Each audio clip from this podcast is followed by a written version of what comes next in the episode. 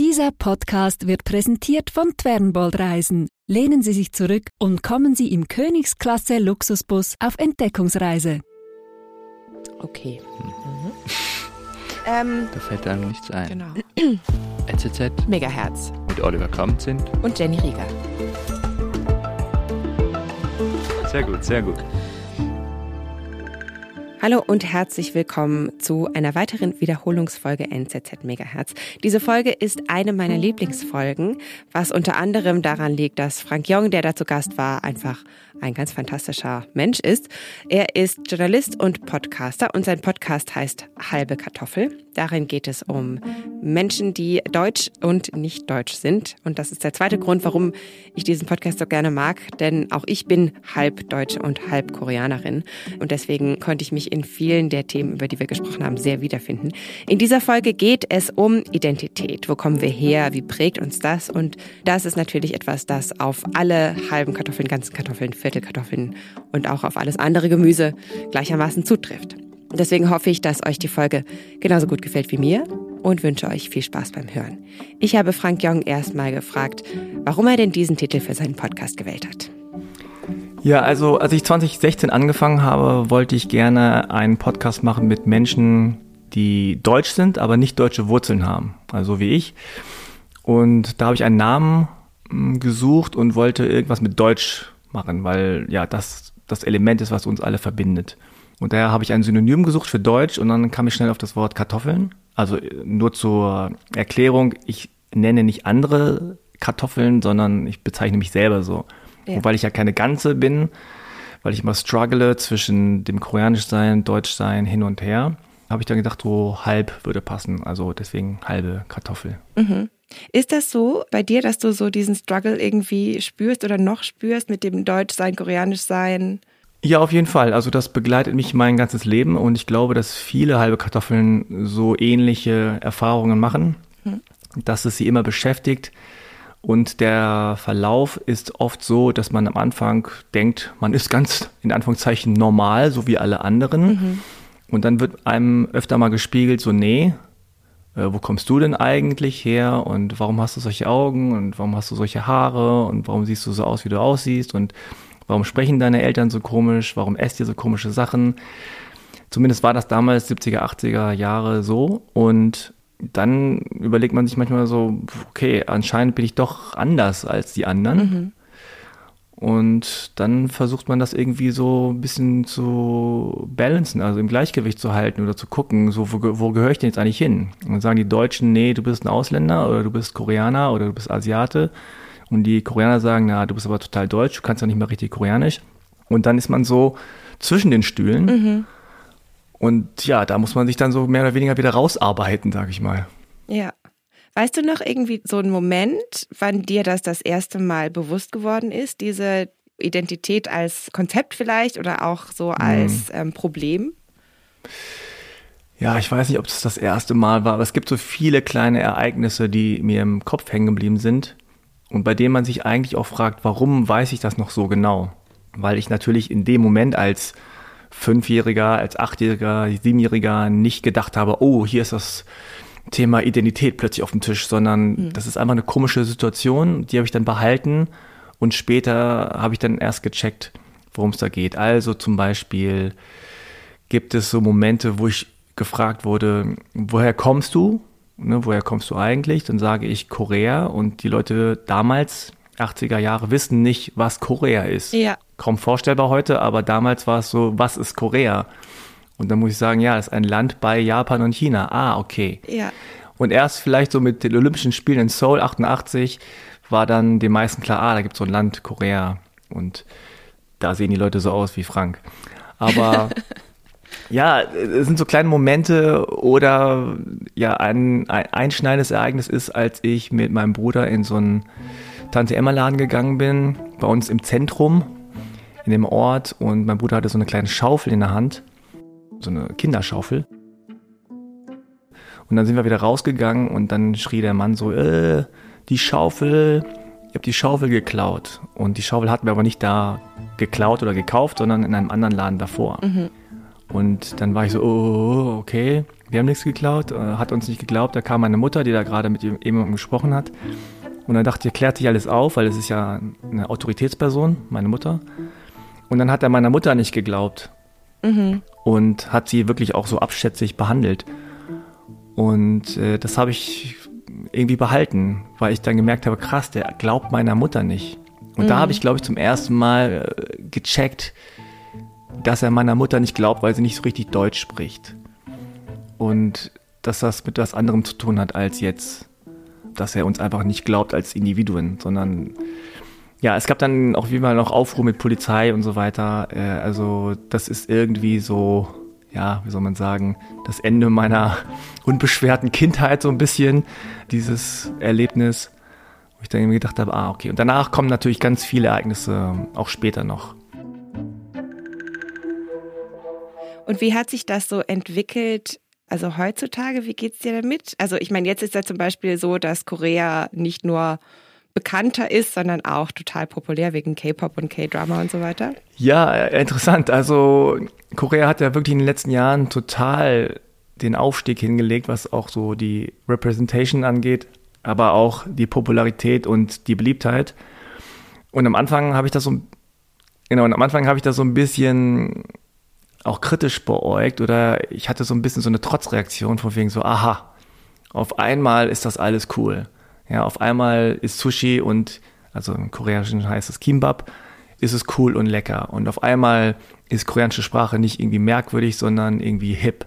So, auf einmal jetzt ist das alles cool. Aha. Das hatte ich so ein bisschen, mhm. aber ich freue mich natürlich darüber. Und das hilft natürlich insgesamt. Also für mich kommt es jetzt zu spät, aber zu spät im Sinne von viele Erfahrungen hätte ich dann vielleicht heute nicht gemacht, die ich gemacht habe. Ja, aber insgesamt, also ich finde es immer noch erstaunlich. Ich glaube auch so, so Asiaten oder Koreaner in meinem Alter oder meiner Generation sind immer so ein bisschen so, oh krass, hätte ich nie gedacht, dass das passieren könnte. Mhm. Wohingegen das für meine Tochter zum Beispiel gar nicht so außergewöhnlich ist, weil sie kennt es nicht anders. Deine Tochter ist. Die ist jetzt 14. Teenager, gell? Mhm. Und ist sie ganz Koreanerin oder ist sie halb Koreanerin? Nee, sie ist sozusagen halb. Also meine mhm. Frau ist weiße Deutsche. Ja, da, da kommen wir vielleicht später dann nochmal ja. drauf zurück, wie, wie du das jetzt quasi handhabst, so, so irgendwie auch in der nächsten Generation. Aber erstmal, wie blickst du denn jetzt darauf zurück? eben wenn du jetzt sagst, es kommt zu spät für dich, oder? Und du hast da die Erfahrungen machen müssen, die vielleicht nicht so angenehm waren. Aber ist das jetzt rückblickend für dich eine negative Sache oder hast du irgendwas draus gelernt? Also ich meine, das ist ja irgendwie auch was, so eine Erfahrung, die auch viele deiner Podcast-Gäste so ein bisschen spiegeln, oder? Ja, also ich meine, ich frage meine Gäste ja oft, oder ich habe am Anfang des Podcasts habe ich so einen Klischee-Check, wo ich dann oft sage, du hast viel Rassismus erlebt. Das ist so eine These. Mhm. Und die meisten antworten mit, ja gut, was heißt viel? Mhm. Weil sie Rassismus erlebt haben, aber sie wissen, dass es immer noch Leute gibt, die noch mehr Rassismus erlebt haben, auf anderen ja. Ebenen, auf körperlicher Ebene, Gewaltebene. Das habe ich in dem Sinne eigentlich nicht. Ich musste nie vor Skinheads weglaufen oder so. Aber natürlich habe ich diese vielen kleinen Mückenstiche bekommen, diese kleinen Alltagssituationen, die irgendwie komisch sind, weird sind, gerade eben, als ich beim Sport war, äh, alleine war auch wieder so eine Situation mit dem Hausmeister, so kleine Sachen, wo man nicht weiß, bin das jetzt ich oder mhm. ist das einfach darauf zurückzuführen, dass die irgendeinen äh, Bias haben, also irgendeine Vorurteile oder Klischee-Vorstellungen von mir und das begleitet dich natürlich dein ganzes Leben lang, dass du ständig so überlegst, so bin das jetzt ich als Individuum, bin ich komisch, anders, merkwürdig, nicht passend oder ist das einfach das Bild, was andere von mir haben und das jedes Mal auseinander zu klamüsern, ist halt irgendwie nervig und anstrengend. Mhm. Und früher als kleines Kind habe ich schon auch gecheckt, dass das anders ist und gedacht, oh, es wäre schön weiß zu sein, weil dann hat man keine Probleme. Und man hat diesen extra Rucksack nicht, wo man immer gucken muss, oh, ist das jetzt meinetwegen, ist das jetzt, weil ich so aussehe, bin ich jetzt als Ausländer abgestempelt, bin ich jetzt als Koreaner abgestempelt oder als Asiate oder als Mann oder was auch immer. Und ja, das ist so ein bisschen anstrengend.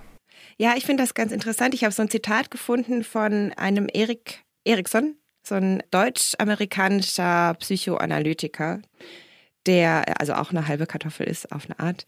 Und der sagt, Identität ist der Schnittpunkt zwischen dem, was eine Person sein will und dem, was die Welt ihr gestattet zu sein. Oh, wow. Und das finde ich eben ganz spannend, weil das ist ja eigentlich genau das, oder dass du eben so ein Bild hast von dir selber und dann gibt es aber noch die Außenwahrnehmung und irgendwie werden dir dann so Eigenschaften zugeschrieben aufgrund vielleicht von dem, wie du aussiehst oder wie du dich verhältst oder wo du bist oder wie auch immer. Und so diese Vorstellungen clashen so. Mhm. Und dann musst du irgendwie schauen, was du draus machst. Ja, total. Also ein Beispiel ist ja auch, dass ständig Leute zu mir ankamen und gefragt haben, ob ich Karate oder Kung Fu oder irgendwas kann. Mhm. Und das ist ja sowas, was man so als in Anführungszeichen positiven Rassismus bezeichnet, was ich irgendwie nicht passend finde als Begriff. Aber da zum Beispiel merke ich, dass andere Leute mich sehen und denken, na gut, der hat so eine einigermaßen sportliche Figur, äh, der könnte das können und einfach als Asiate muss man das können. So. Und dann frage mhm. ich das und dann merke ich, dass ich eigentlich nicht dem Klischee entsprechen möchte. Gleichzeitig merke ich aber auch, dass die enttäuscht sind, wenn ich es nicht kann und dann irgendwie das Gefühl habe, ich muss dem, muss dem entsprechen. Also ich will, ich bin dann in diesem Struggle von wegen, will ich dem entsprechen und kann, sagt dann, ja, ja, ich kann Karate oder irgendwas. Und die sind so cool, dann ist mal irgendwas cool daran, dass man asiatisch ist. Oder ich sage nein, dann sind die so, ah, so ein Asiate bist du, einer von den wenigen, die es nicht können. Und da merkt man so voll, dass es so, okay, wer bin ich, was bin ich, was möchte ich sein, das ist schwierig. Ja, ich habe übrigens auch so mit, mit fünf oder sowas bin ich mal zu so einem Taekwondo-Kurs gegangen, wo meine Mutter mich hingebracht hat. Und ich glaube, ich habe so nach drei Minuten angefangen zu weinen und wollte nach Hause. Ja, ich habe dann später auch Taekwondo gemacht, einfach nur um sagen zu können, ich habe mal Taekwondo gemacht. Mhm. Hm. Wir sind gleich zurück. Was viele nicht wissen, der Bus gehört zu den nachhaltigsten Verkehrsmitteln überhaupt. Wer auf Busreisen setzt, reist ökologisch sinnvoll. Der führende Schweizer Spezialist Fernbold leistet sich modernste Reisebusse, die im Betrieb höchst sparsam sind. Und die geringen CO2-Emissionen, die unterwegs anfallen, werden komplett kompensiert. So reisen Sie mit Fernbold 100% klimaneutral.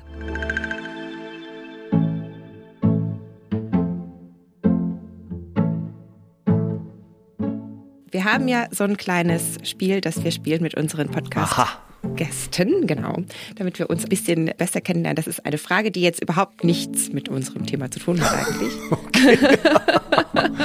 und ich stelle dir eine, du stellst mir eine. Mm. Jetzt haben wir diese hübschen Kärtchen und ich mische einfach mal und dann kannst du Stopp sagen. Okay, Stopp.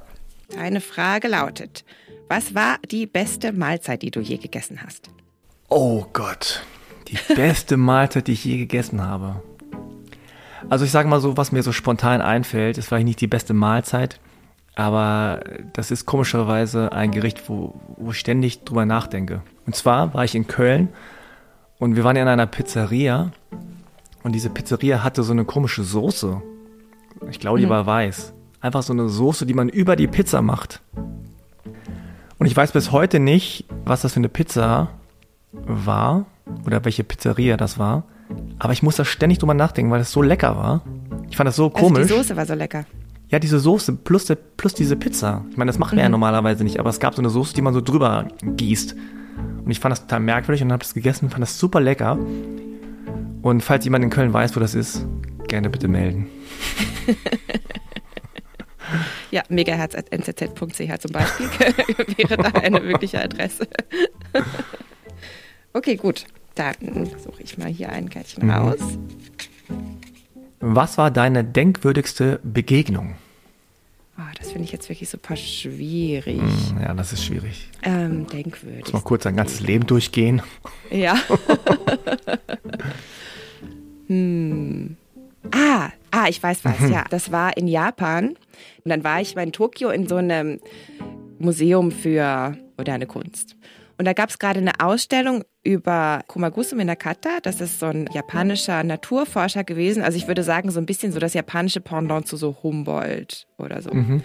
Also war halt wirklich ein, ein begnadeter Wissenschaftler und auch so ein Universalgenie, der so ganz viele Sprachen konnte. Ich glaube, der hatte wahrscheinlich ein fotografisches Gedächtnis und hatte so ganz originelle Gedanken zur Natur und wie so Naturwissenschaft und Spiritualität zusammen wirken könnten.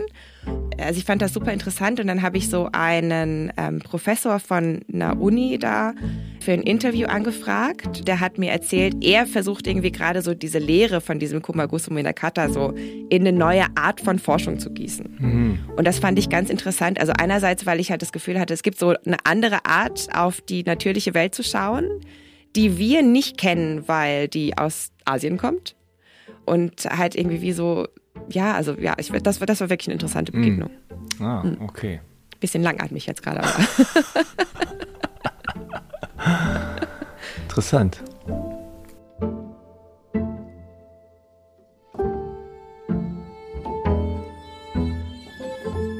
Was ich auch noch eine spannende Frage finde, weil das ist ja dann irgendwie auch so eine Situation, oder wo du und deine Eltern oder ein Elternteil in meinem Fall jetzt in unterschiedlichen Kulturkreisen aufgewachsen sind, was potenziell zu ganz vielen Missverständnissen führt. Und also auch so aus anderen Folgen von deinem Podcast habe ich das auch so ein bisschen rausgehört, dass das vielen Leuten so ging, dass sie ganz viele Sachen haben, die so lost in translation sind zwischen sich und den eigenen Eltern.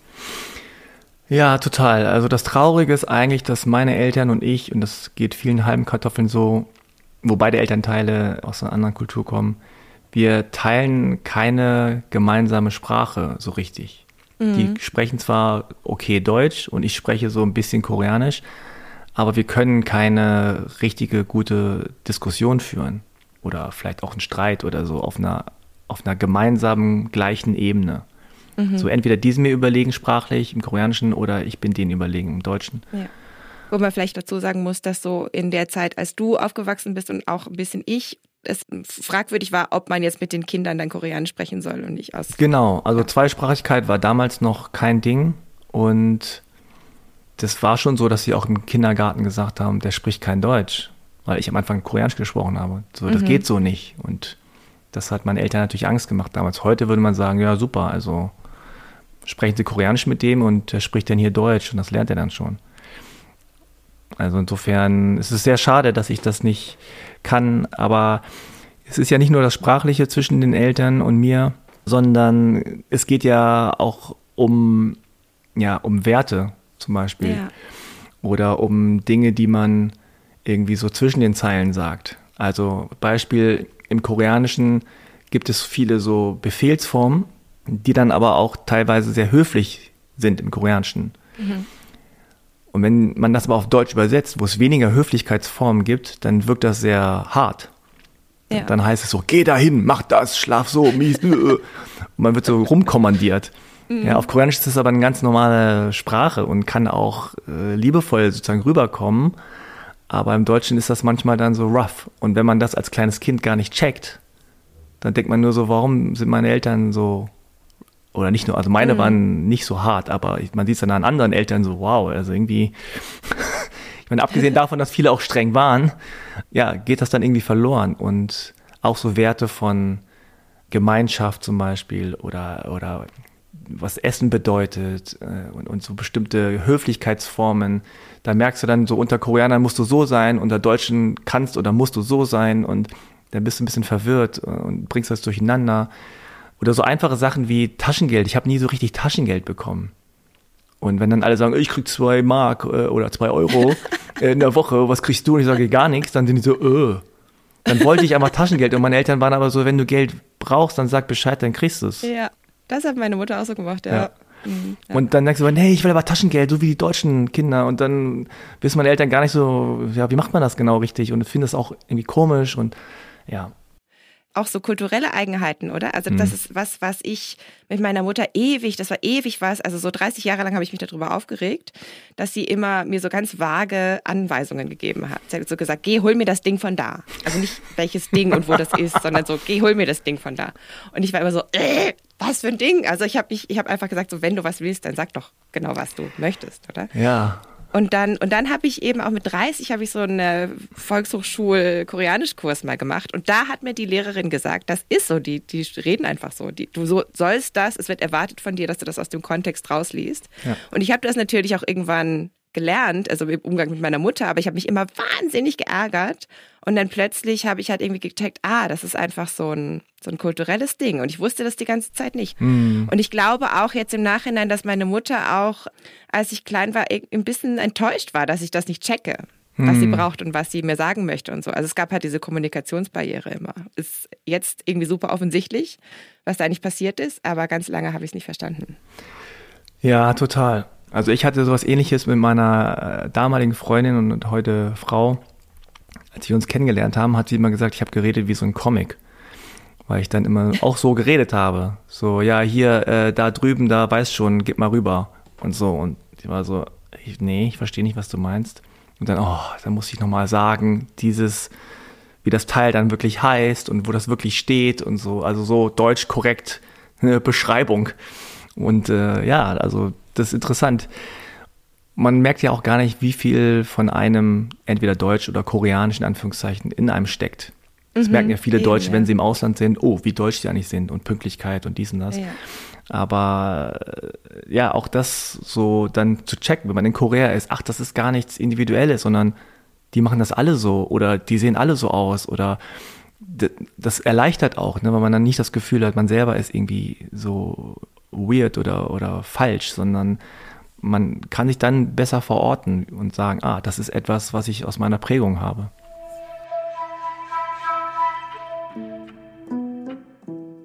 Wie geht's dir denn, wenn du in Korea bist? Also das hast du ja am Anfang schon mal kurz erwähnt. Also du bist so ein bisschen zwischen den Stühlen, dann bist du irgendwie zu koreanisch für Deutschland und zu deutsch für Korea. Aber wie, wie fühlst du dich, wenn du da bist? Als ich das erste Mal allein in Korea war als Student, da war ich 23 und da saß ich so in der U-Bahn alleine. Und dann bin ich da so gefahren und dann sind wir in so einen Tunnel gefahren und dann wurde das Glas, also das Fenster, so zum Spiegel.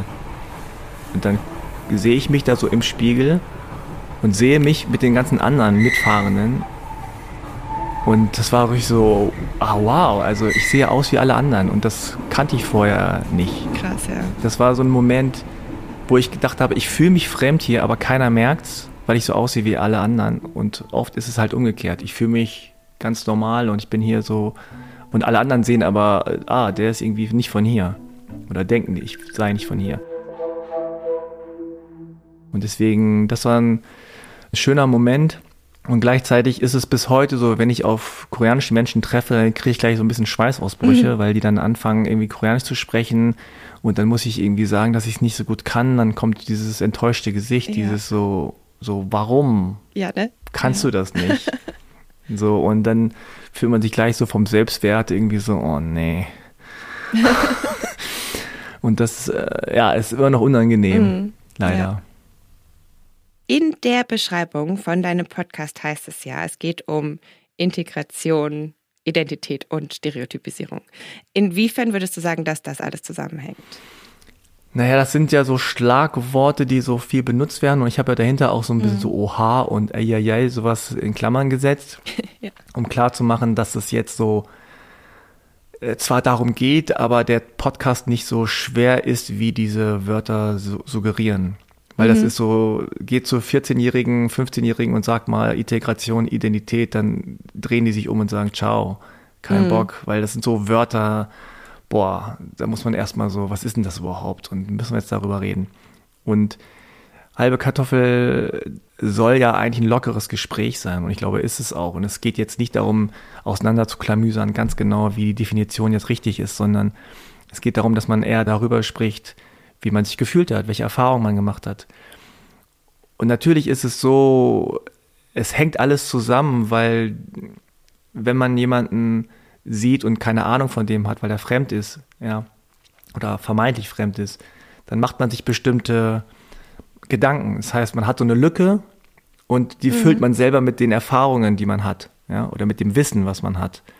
So, man sieht dann irgendwie, ah, ich sehe einen Mann, der hat ein asiatisches Aussehen, gleich, weil ich das so erlebt habe vielleicht, er kann kein Deutsch.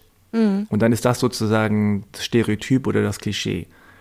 Und dann behandle ich den womöglich auf eine Weise, weil ich irgendwie denke, der kann kein Deutsch und spreche mit dem in einfachen, lauten Sätzen so. Hallo, du, keine Straße, Fahrrad da, ja, so.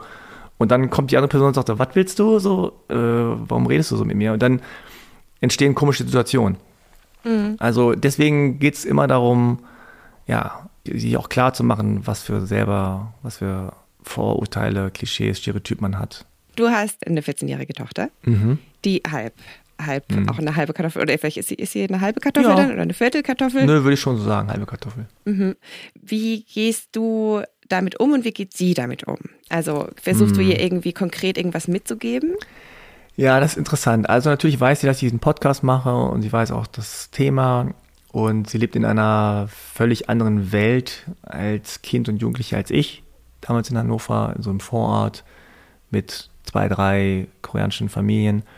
Sie hatte schon in ihrer Klasse, in der Grundschule, da war im Grunde mehr als ein Drittel, hat einen Migrationshintergrund, Migrationsgeschichte und sie kann Netflix-Serien gucken, die divers besetzt sind. Korea ist cool. Das sind alles andere Bedingungen. Trotzdem erfährt sie, und das in Anführungszeichen, obwohl sie nur halb ist, trotzdem erfährt sie Rassismus. Trotzdem rufen ihr Leute irgendwie äh, Corona hinterher. Trotzdem sagen Leute irgendwie, äh, wo kommst du eigentlich her oder sonst wie was. Und trotzdem hat sie ein anderes, würde ich sagen, Selbstbewusstsein, was ihre Identität angeht. Und sie, für sie ist das total normal und in Ordnung, beides zu vereinen. Und ja, wir waren auch in Korea und Korea ist auch eher nicht so fremd gewesen, wie es vielleicht mir noch vor 30 Jahren war, als ich dann da war oder so zum ersten Mal. Einfach wegen mehr Medien-Exposure oder? Mhm. Ja, und natürlich, also ich kann das jetzt auch natürlich besser übersetzen. Wir haben eine gemeinsame klar. Sprache. Und ich kann ja Dinge erklären und ich erkläre ja auch Dinge wie Rassismus oder warum man bestimmte Begriffe nicht verwendet oder so. Sie fragt auch nach und sie erklärt ihren Freundinnen und dann sagen die wieder was, dann kommt sie wieder zurück und sagt, ja, die haben das und das gesagt, was sage ich denn dann darauf? Also sie beschäftigt sich damit und es interessiert sie auch und ähm, sie hat aber auch tatsächlich mit mir jemanden oder mit meiner Frau auch, wo sie das nochmal abgleichen kann und nochmal nachfragen kann und so. Das hatten wir damals nicht. Wir konnten unsere Eltern nicht fragen, warum hat das jetzt gerade so wehgetan, als der das Ja. und das gesagt hat.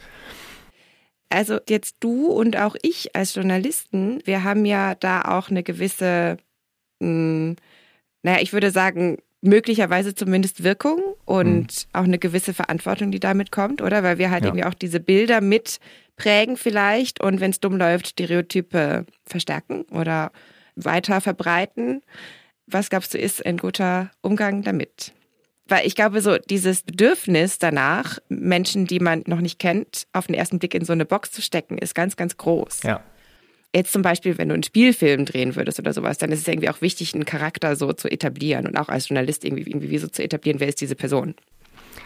Ja, das ist eine gute Frage. Also gerade wir äh, Pressemenschen denken ja immer, wir sind da überall sehr weit vorne mit Wissen. Mm, Und es ist oft so, ich sehe sehe das natürlich bei KollegInnen schon lange auch, dass es da natürlich auch diese unconscious bias gibt. Also natürlich haben wir alle, also ich auch, du auch, wir haben alle unsere Stereotypen und Klischees und Vorurteile. Wenn ich sage jetzt Afghanistan, dann denkst du an Krieg, dann denkst du an Flucht, an Geflüchtete, dann denkst du an noch andere Dinge vielleicht. Ja, vielleicht hast du irgendwelche Freunde oder Freundinnen, aber du denkst nicht an Palmen und du denkst nicht an Schokolade. So, das ist einfach Fakt. Wenn man an die Schweiz denkt, dann denkt man, oh, Schweizer Käse oder man denkt an Schokolade oder man denkt an Berge. So, und da denkt man nicht an Krieg ja, oder Flucht. So, und das ist auch okay, weil in vielen Klischees und Stereotypen stecken natürlich auch Wahrheiten. Die Sache ist nur, dass man irgendwie gucken muss und dann selber an sich prüfen. Und gerade wenn man an einem Job ist, wo man selber viel Einfluss hat, ob das jetzt als Journalist ist oder Journalistin oder, oder meinetwegen Polizist oder Polizistin, dass man selber immer checkt, warum glaube ich das gerade? Warum fülle ich gerade diese Lücke mit einem bestimmten, bestimmte Charaktereigenschaft? So als Beispiel jetzt als Journalist, du schreibst einen Beitrag über Menschen mit Behinderung und dann suchst du ein Foto raus. Und dann werden dir ein paar angezeigt. Und das sind dann ganz oft Fotos von Rollstühlen in ganz groß von hinten, wo man den Menschen nicht sieht im Rollstuhl. Also das Gesicht nicht sieht. Man sieht nur sozusagen den Rollstuhl, weil das ist im Vordergrund und es ist sehr plakativ. Ne? Journalisten müssen ja auch immer plakativ denken. Du siehst immer äh, den, den Rollstuhl von hinten, aber die, die Persönlichkeit des im Rollstuhl Sitzenden gar nicht. Das ist einfach nur ein Behinderter. Ja, der hat gar keine Persönlichkeit, der hat gar keinen äh, Charaktereigenschaften, das ist gar kein richtiger Mensch, weil das ist so nur ein Behinderter. So, das kommt dann halt rüber. Und das muss uns bewusst werden. Mhm. Du machst jetzt diesen Podcast schon, schon ziemlich lange und du hast schon, also weißt du, wie viele Folgen du schon gemacht hast? 130. 130. Mhm. Und also ich meine, hinter jeder Folge ist, steckt ja so eine Lebensgeschichte eigentlich. Was nimmst du daraus mit? Mit Hinblick vielleicht auf die Frage, was ist überhaupt eine Identität? Wie kommt die mhm. zustande? Und warum ist das wichtig für uns? Also, ich glaube, was ich rausnehme und was ich auch vorher schon geahnt habe oder, oder wusste, ist, dass wir alle eine spannende Lebensgeschichte haben. Das ist immer interessant, weil vor allem die Prozesse interessant sind und die mhm. Learnings, die man so selber für sich dann macht. Und gerade dieses Thema, dass man in so einer ja, äh, also multikulturellen äh, Umgebung aufgewachsen ist. Damit meine ich jetzt nicht, dass äh, die Umgebung multikulturell ist, sondern deine eigene, dein eigenes persönliches, direktes Umfeld ist erstmal sozusagen so ein zusätzlicher Input, der am Anfang aber oft, und das ändert sich vielleicht jetzt mit äh, der Globalisierung und mit Internet und so, aber damals war es schon noch so, der so ein zusätzlicher Rucksack ist. Zwar eine Bereicherung ist, aber diese Bereicherung wird erst später oft empfunden, weil es vorher eher sozusagen auf der anderen Seite in Anführungszeichen stört wenn man mir folgen kann. Also jetzt konkret so das Koreanische in mir am Anfang, und das ist bei vielen Kindern zu bemerken, ist erstmal so ein Störfaktor. Ist erstmal so, oh nee, also äh, in der Schule und im Kita, Kindergarten und äh, bei Freunden, da ist es immer, wird es immer mehr so ein Störfaktor. Also von Kind, da ist alles noch alles okay. Und meistens ist es so, je mehr man dann alleine ist, ne, in Schule oder auch im Studium, und je höher man kommt oder kam in Bildungsgradebenen, desto mehr war man alleine und desto mhm. mehr war man irgendwie der andere oder die andere. Und dann ist das so ein Störfaktor und dann kommt diese Pubertätsphase, die immer entscheidend ist und diese Frage, wer möchte ich sein, wer bin ich? Und dann kippt es idealerweise so ein bisschen ins andere, dass man sagt so, okay, ihr wollt mich nicht, dann halt, pff, dann bin ich jetzt koreanisch, ja dann mache ich jetzt Taekwondo, dann lerne ich jetzt Koreanisch, dann gucke guck ich koreanische Filme, dann habe ich koreanische Freunde, äh, so, und dann ist mir alles egal jetzt. So, dann bin ich halt der andere, die andere. Und dann, auch idealerweise, pendelt sich das so ein bisschen wieder ein und man sagt, nee, wieso denn, wieso muss ich mich denn überhaupt hier entscheiden? Ich mhm. bin beides und ich nehme mir das Beste aus beiden Welten. Und das ist eine Bereicherung. Und ich bin eine Bereicherung für die Koreaner und die Deutschen weil ich habe sozusagen beides in mir und kann auch ja interpretieren, ich kann auch mhm. übersetzen, ich kann äh, erklären, ja, ich bin ein Brückenbauer, wie man immer so schön sagt. Ja? Mhm. Also das zu schaffen und also für mich ist das so, dass ich jetzt das Gefühl habe, ich habe beides vereint. Noch nicht ganz vielleicht, ne? also gerade das Sprachliche im Koreanischen, da, da fehlt mir noch sozusagen irgendwie so ein, so ein Teil dass ich das Gefühl habe, ich würde gerne perfekt Koreanisch sprechen können oder gut sprechen können. Aber ich habe das immer mehr vereint in mir und ich verkörpere das und andere sehen das und sagen, ah, ist okay, das ist cool, dass du beides verkörperst und erkennen das auch an. Aha, du bist beides. Und uns wurde damals immer gespiegelt, nee, du bist, musst dich entscheiden. Und das müssen wir nicht. Ja. Das ist doch ein schönes Stichwort. Lieber Frank, vielen Dank, dass du dabei warst. Ja, danke, dass ich da sein durfte. Tschüss. Das war's für heute mit dieser Wiederholungsfolge. NZZ Megahertz mit dem wunderbaren Frank Jong. Und nächste Woche sind wir wieder da mit einer weiteren und der letzten Wiederholung, bevor wir mit Megahertz 2.0 weitermachen. Bis dahin wünsche ich euch eine sehr schöne Woche. Tschüss.